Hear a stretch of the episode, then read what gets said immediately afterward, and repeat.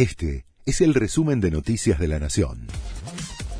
La Nación presenta los títulos de la tarde del jueves 23 de noviembre de 2023.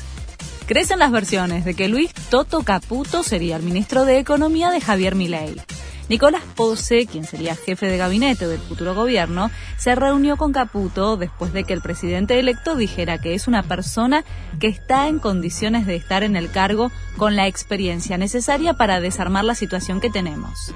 Además, Emilio Ocampo se bajó de la conducción del Banco Central ante el posible anuncio de Caputo en economía. Donald Trump llamó a Javier Milei y le confirmó que viene a Argentina. El exmandatario estadounidense dijo que el triunfo electoral de la libertad avanza está teniendo impacto mundial. Trump, que llega al país para la ceremonia de asunción de Milley, fue uno de los primeros líderes de la ultraderecha mundial en felicitarlo a través de las redes sociales. En su último viaje oficial, Alberto Fernández va a visitar al Papa. Lo confirmó la portavoz presidencial Gabriela Cerruti. El mandatario viajará al Vaticano la semana que viene. Se trata de un encuentro protocolar por el final de su mandato comenzó a regir el nuevo dólar turista.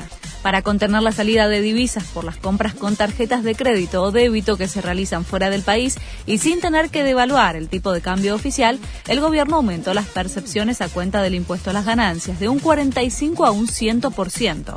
No se aplicará sobre consumos ya realizados y se podrá pedir la devolución a partir de enero de 2024. La justicia le elevó la pena a ocho años de prisión a Aníbal Lotoki. Es por la causa en la que el médico ya tenía una sentencia por lesiones a cuatro personas. La modificación es porque los jueces le agregaron el delito de estafas que originalmente había quedado fuera del juicio. Además, lo inhabilitaron por 10 años para ejercer la medicina. Este fue el resumen de Noticias de la Nación.